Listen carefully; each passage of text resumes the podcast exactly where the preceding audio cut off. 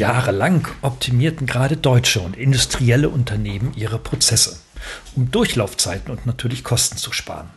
Jetzt aber steht das nächste große Ding, das Next Big Thing der Produktivität in den Startlöchern. Es handelt sich dabei um künstliche Intelligenz und um deren Nutzung und Implementierung. Das Augenmerk hier lege ich auf das digitale Online-Marketing und die digitale Kommunikation. Dieser Podcast liefert einen aktuellen Status quo deutscher Unternehmen auf der Suche nach dem nächsten Produktivitäts- und Effizienzlevel durch die Nutzbarmachung von künstlichen Intelligenzen in Marketing und Kommunikation. Herzlich willkommen zum Profcast, der Podcast für Ihre digitale Fitness. Hier erhalten Sie Impulse, Denkanstöße, Tipps und Meinungen über die digitale Medienwelt. Begrüßen Sie mit mir Ihren Gastgeber, den Digitalprofessor Dr. Gerald Lemke.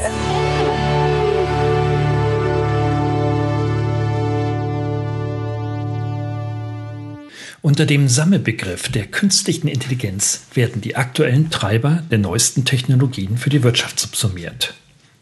Der Einsatz von KI-Lösungen hat sich für jene Unternehmen, die bereits Umsetzungserfahrungen in den letzten Jahren gesammelt haben, absolut bewährt. Zu diesem Ergebnis kommt auch eine Studie der Deutschen Telekom aus dem Jahr 2020. Gemeinsam mit der Tech Consult wurden 2000 kleine und mittelständische Unternehmen aus verschiedenen Branchen befragt, um den aktuellen Digitalisierungsgrad dieser Unternehmen zu ermitteln. Im Detail nutzen 9% der befragten Unternehmen mittlerweile Anwendungen, also fast jedes Zehnte, das auf künstlicher Intelligenz basiert. Das ist ein Plus von 2% gegenüber dem Jahr 2019.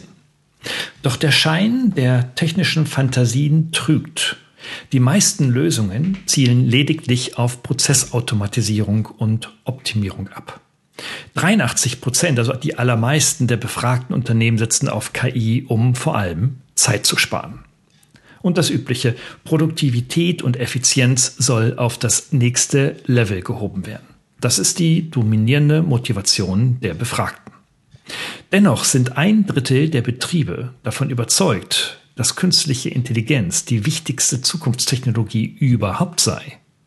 Und jedes dritte Unternehmen erwartet durch künstliche Intelligenz zwar disruptive Veränderungen in ihrer Branche, und zwei Drittel erhoffen sich durch den Einsatz sogar eine Verbesserung der Service- und Produktqualität und damit auch eine Stärkung ihrer Wettbewerbsfähigkeit.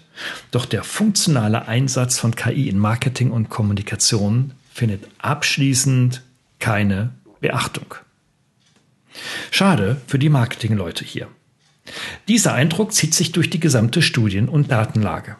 Eine weitere Befragung von 500 Entscheidern deutscher Unternehmen legt den Fokus des Bedarfs nach künstlicher Intelligenz. Demnach wünschen sich zwei Drittel der Unternehmensanwender mehr künstliche Intelligenz zur Unterstützung der Mitarbeiter. Und jeder Fünfte kann sich vorstellen, dass künstliche Intelligenz völlig autonom im Unternehmen arbeiten kann.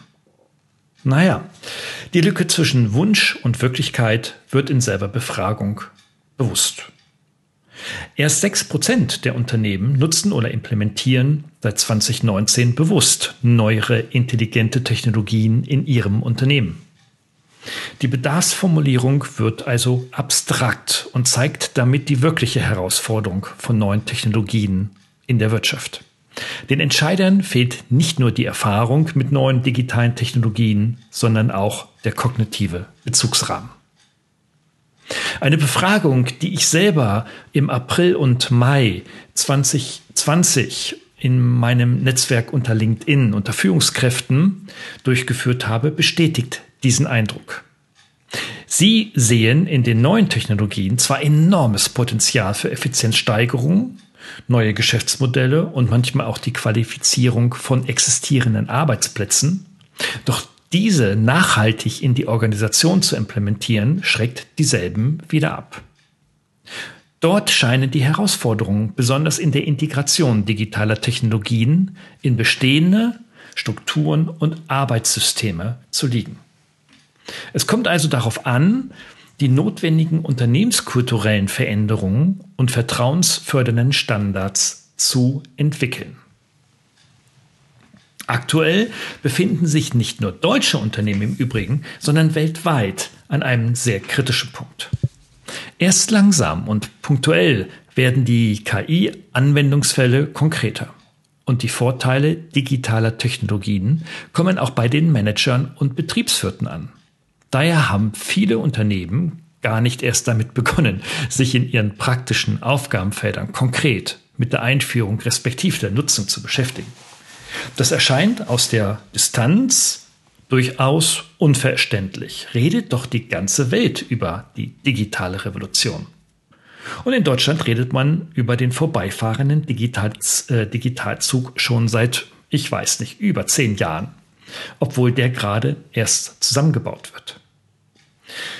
Für das Marketing und die Kommunikation, das ist ja hier mein Fokus zu Mitarbeitern und Kunden, ermöglicht künstliche Intelligenz überhaupt erst, Mitarbeiter und Kunden als Menschen zu verstehen und mit ihnen so zu interagieren, wie man es von einem Freund erwarten würde. Dieser Bedarf ist so hoch wie nie zuvor. Natürlich dürfen wir dabei Datenschutz und den Schutz von persönlichen Daten in keinster Weise vernachlässigen und müssen es hoch auf das Schild heben. Aber umso häufiger und einfach dieser Bedarf dahergeschrieben kommt, desto weniger wird er befriedigt. Es scheint für die Existenzberechtigung von Managern und Führungskräften zum Alltag zu gehören, Trends auf den Leim zu gehen, Investitionen zu budgetieren und dabei die Strukturen, die Prozesse und die Kulturen in der Marketing- und Kommunikationsabteilung der Unternehmen einfach weiterzuentwickeln. Unternehmen, Teams und Marketingorganisationen, die schon seit fünf oder seit zehn Jahren Antworten für ihre digitale Transformation gefunden haben, gehören heute zu den Gewinnern. Sie sind Innovatoren. Diese gehören in Deutschland offenbar zu einer absoluten Minderheit. Das belegt auch eine Studie der Work Foundation an der Lancaster University mit richtig harten Fakten.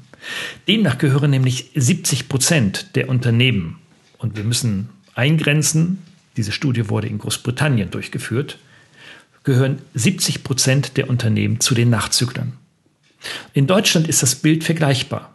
Die Mitarbeiter der Universität befragten ja immerhin 1500 Menschen und führten zahlreiche Roundtable-Gespräche, um dann diese Befragungsergebnisse zu validieren und zu vertiefen. Das Ergebnis? Es besteht zwar ein Konsens darüber, dass effektive und angemessene Technologielösungen die Produktivität eines Unternehmens bestimmen werden, und neue Technologien werden auch moderne, effektivere und effizientere Arbeitsweisen unterstützen, zum Beispiel durch Fernarbeit, Homeoffice etc. Doch bei der Integration und in der operativen Arbeit herrscht ein komplexes Zusammenspiel zwischen Menschen, Prozessen und Technologie. Wie wir aus dieser Studie entnehmen können, liegt der Erfolg in der richtigen Handhabung offensichtlich dieses Gleichgewichts zwischen Struktur und Technik.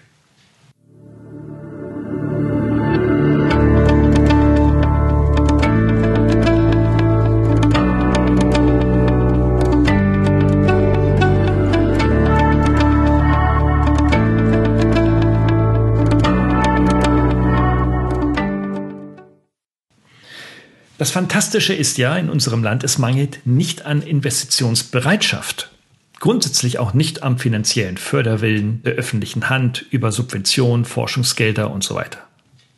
Es mangelt vor allem am ja, mangelnden KI-Know-how von insbesondere den kaufmännischen Entscheidern, die nun nicht gerade ein technisches Umfeld um sich herum haben oder eine technische Affinität pflegen.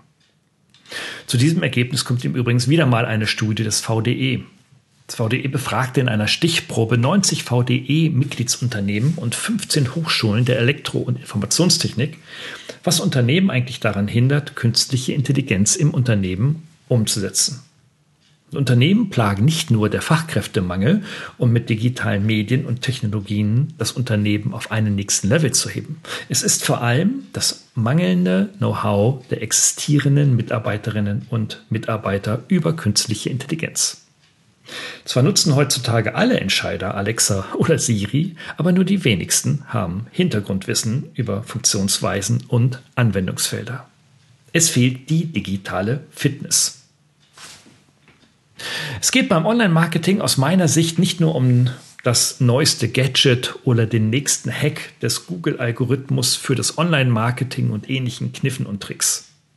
Sicherlich ist die Arbeit am Ranking seiner digitalen Medien und seiner Internet-Homepage oder die Optimierung von Conversions für den Verkauf seiner Produkte im Shop eine Daueraufgabe.